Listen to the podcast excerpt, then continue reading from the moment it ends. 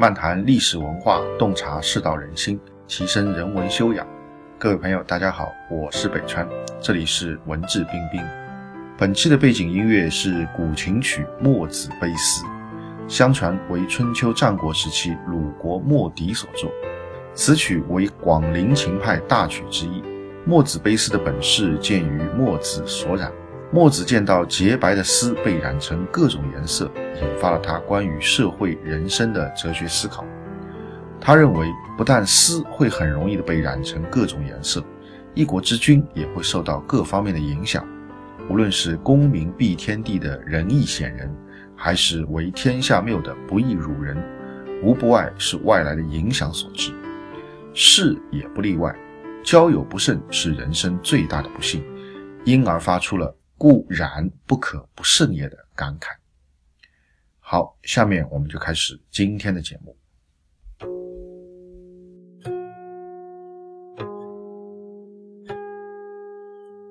今天我们继续和大家来谈谈孔门弟子之子路啊。那么今天要谈的这一则呢，它的出处呢是来自于《吕氏春秋》啊。这个大家都知道，秦国的末年啊，非常著名的秦国丞相啊。不为啊，他所编写的《吕氏春秋》。那么在《吕氏春秋》当中呢，记载着这样一段这个文字啊，说这个鲁国啊，当时有法律啊，说鲁国的人如果被卖到外国啊，做了人家的这个奴隶啊，做了人家的这个奴仆啊，那么有能够把他买回来的，那就花钱再把这个人赎回来，把他送回鲁国的，那么你可以去这个啊鲁国的这个官府啊，朝廷啊。把这个钱啊，在就是说用我们现在话来讲，就让这个国家去报销啊。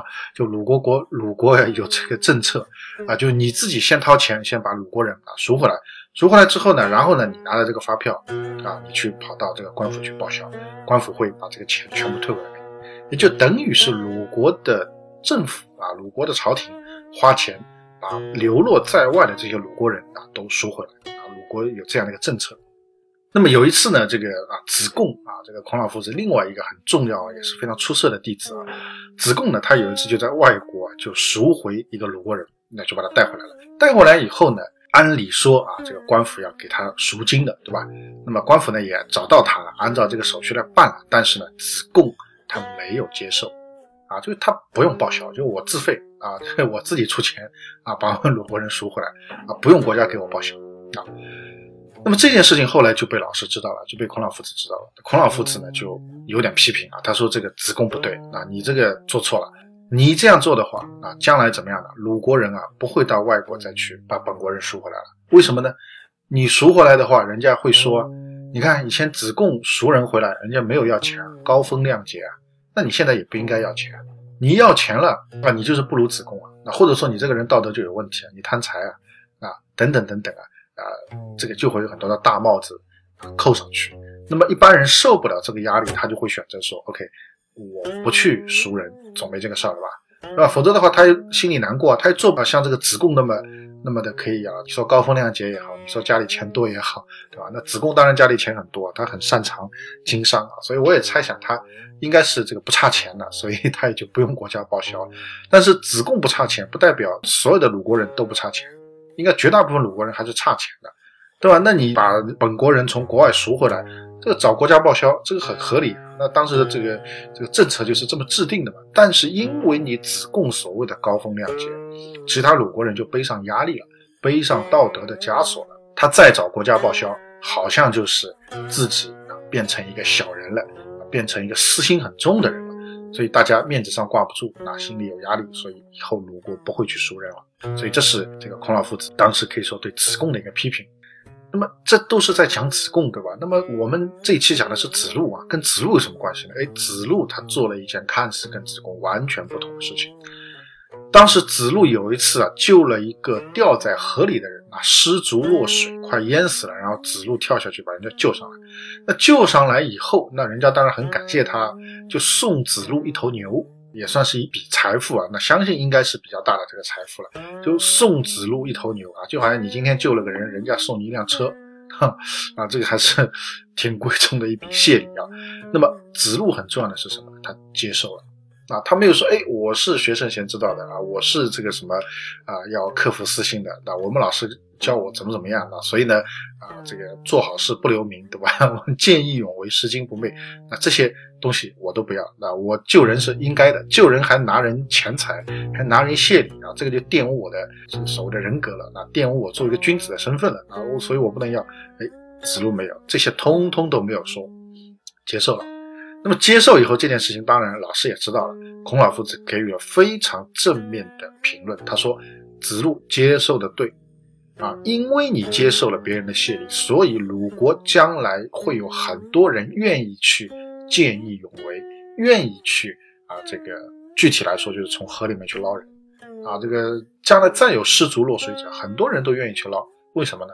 你捞上来，人家会有谢礼啊，你不给谢礼，反而讲不过去了。”对不对？这个子路的案例在前，那么人家给了谢礼以后，你接受也是顺理成章的。人家会说：“你看，这个老夫子的学生子路都接受谢礼了，那我有什么不能接受的？对不对？这个他学圣贤之道啊，他要这个往君子的方向去靠，人家都接受这个谢礼了，那我为什么不能接受呢？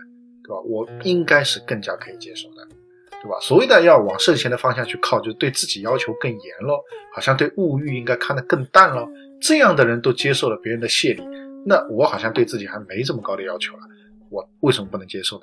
当然就可以接受。所以当然这个接受的谢礼的确是一个现象，但是客观上会造成什么？造成鲁国啊一种会有一种见义勇为的分歧。所以这两人啊，表面上看啊，子贡高风亮节，子路好像有点 low 啊，甚至有点贪财啊。但是呢，孔老夫子给予了两个人完全不同孔老夫子认为子贡做错了，但是子路做的对，所以当然这两个人的动机，那我个人觉得到底是他们是怎么想，我们现在不知道，但我们可以做推测啊。啊，子贡我可以推测说他因为家里不差钱啊，所以他也不在乎这个国家的这些报销。当然也可以理解为说他其实可能要真的是要去秉持自己的一种高风亮节啊，或者说是要这个力行君子之道啊，我觉得也是有可能的。那么回过头来说，子路。有可能是他真的贪财哈，这个贪图别人这头牛啊，当然也有可能是他觉得啊，我就是应该接受，才能去给这个全社会制造一种比较正面、比较良好的一种健康和正常的一种氛围，不要搞那些虚假的东西，不要被道德所绑架，所以他才接受。那也有这个可能，但是呢，我们不管两位当事人他们内心是怎么想的，我们只来评论这个事情本身。就子贡的行为来讲，他的的确确会造成什么呢？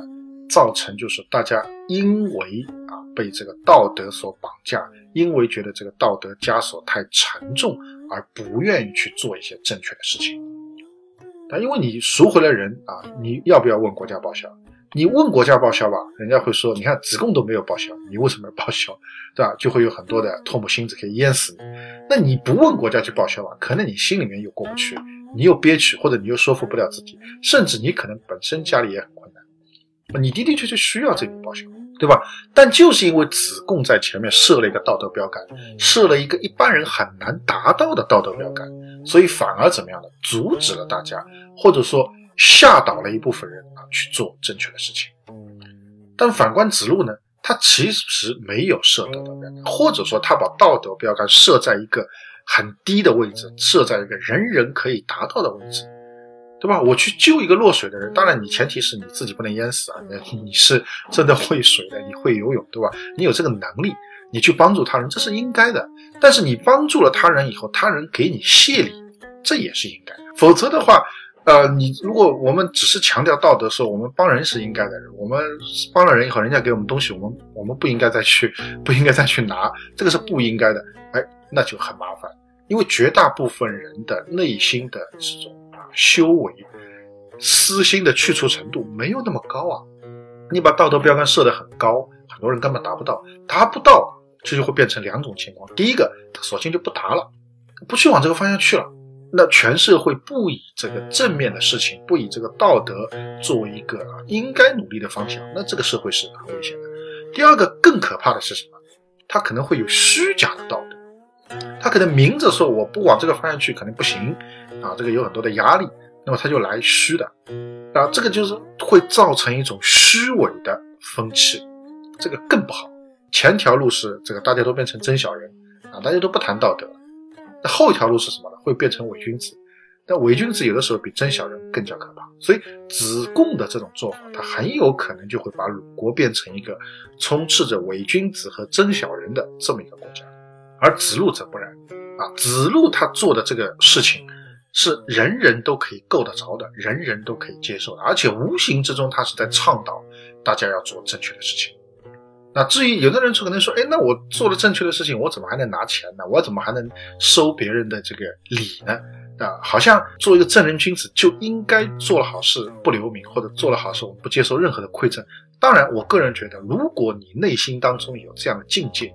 你做了正确的事情，做了对他人有利的事情，当别人给你回馈的时候，给你感谢的时候，你不去要这个感谢，内心当中没有任何的波澜啊，我觉得这个倒也是可以的。但是你要考虑的是什么？绝大部分人可能达不到像你这么高的境界，大家可能还是会有物质上的需求，对吧？一方面，大家当然去利益他人是有精神上的这种啊比较高尚的一种这种需求，但另一方面，大家也有很现实的物质需求啊。但你不能说只提倡一种精神上的高尚，而把大家物质上的需求给堵死了，这个是不行的。久而久之的话，那大家也就不愿意去做一些所谓的正确的事情或者利益他人的事情啊。所以子路的这个做法，他其实无形当中在倡导说，你应该做啊正确的事情，而且做了不会白做，做了你就会得到你自己应有的那份回馈，下次你会更加乐于去做正确的事情。啊，所以我个人觉得这个是，呃，非常重要的啊，两个人的一个区别。那么很明显，子路在这件事情上是做的看似不是那么的高风亮节，但其实对整个社会的影响是更加的正面和更加的积极的。啊，孔老夫子也给予了非常中肯的这个评论。那么顺便再说一件我个人自己的事情啊，呃，我去年啊有一次就是说这个坐出租车，呃，把钱包给丢了，就是下车付钱的时候。钱在钱包里面，然后付钱，然后呢，钱包就没有塞到包里面，就落在这个后座上了。后来我自己也知道了，但是呢，也因为我没有拿这个出租车的发票，所以就没有办法找到这辆车。那我准备已经准备自认倒霉了。但是第二天，呃，人家这个出租车公司给我打电话，啊，说这个辗转啊，经过很多途径啊，总算找到了啊这个失主。啊，然后呢，跟我核对了一下信息啊，证明这个这个就是说钱包是我丢的。那么完了以后呢，说啊，准备这个司机送上门啊，给我送来。我当然我很我很感谢了，我也很高兴啊。他送上来，当然这个车费是要我付的，这个没问题。他车费当时大概开过来一百多块吧，那我给了他两百啊，我说这个剩下零头不用找了。那么第二个呢，我又从这个钱包里，因为钱包里本身有钱嘛，我又拿出两百给这个司机师傅，我说这个是感谢你的。啊这个是谢谢你的。那么当然，当时那个司机啊，看上去也是挺开心的。那，那么这个事情到后来就结束了。那么为什么这么做？那我个人觉得呢，其实也是啊，遵循啊子路的这个教导啊，遵循子路的这个行为啊，这个多给他一些车钱不用找啊，同时再另外给他两百块钱的这个谢礼。那我相信这位司机他会觉得说，嗯，我这个好事没有白做。啊，好事没有白做的意思就是第一个啊，他得到了精神上的一种认可，那内心当中他也会很认可自己。你看，我没有贪财吧，我没有把这个客人的这个钱给没掉吧？啊，我当时钱包里的钱当然是肯定超出两百块的啊，所以他会觉得说，嗯，我是一个很好的人啊。第二个更重要的是什么？当我是一个很好的人的时候，我做一件正确的事情的时候，我还得到了实实在在的好处，不仅仅是一句赞誉说，哎，你是个好人就结束了，没有，哈，不仅仅是这个，同时我还得到了实在的物质上的一种肯定和奖赏，啊，当然我不知道他们公司里。啊，会不会再奖赏他？这个我就不知道了。反正不管怎么样，在我这边，我是给了他感谢了。那我是对他表示这个感谢。那么我相信说，他内心当中感觉会很好。下次如果再碰上类似的事情，他还会愿意去做的。那还会愿意去做。那如果说我不给他啊，或者我内心当中觉得你作为一个出租车司机，你把。顾客的啊，你把这个乘客的这个钱包送回来是理所应当的，这个是你分内的事情，我不需要给你额外的任何的奖励。如果我这么想的话，这么做的话，可能他就会觉得有点失落。那，下次你说他再次碰到这个情况，他内心当中的小人的心会不会升起来？会不会把偷偷把这个钱包自己就塞到自己兜里去了？有没有这种可能性？我觉得也是有可能性，因为他会觉得做好事没有好处，他得不到别人的认同。也得不到物质上的奖赏，那我何必呢？对不对？有没有这种可能？我觉得是有可能的啊。所以当时我为什么这么做，也是出于可以说是向子路学习啊，这个向这个孔老夫子所提倡的这种风格来学习。那我相信一定是做对的啊，一定是做对的，因为每个人都是有私心的，我们不能够要求人家一下子把道德水准拔得很高啊，我们可以用符合大家私心的方式，慢慢的去提倡一种正确的行为。啊，这个我觉得才是一种。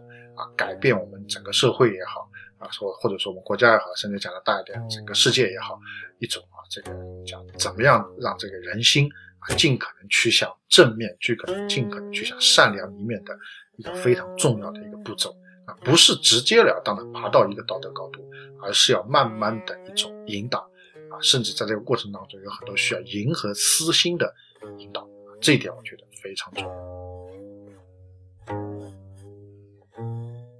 好，今天的节目就到这边。更多的信息，欢迎大家关注我的微信公众号“北川黯然日章”，在微信公众号首页搜索“北川”即可关注。谢谢。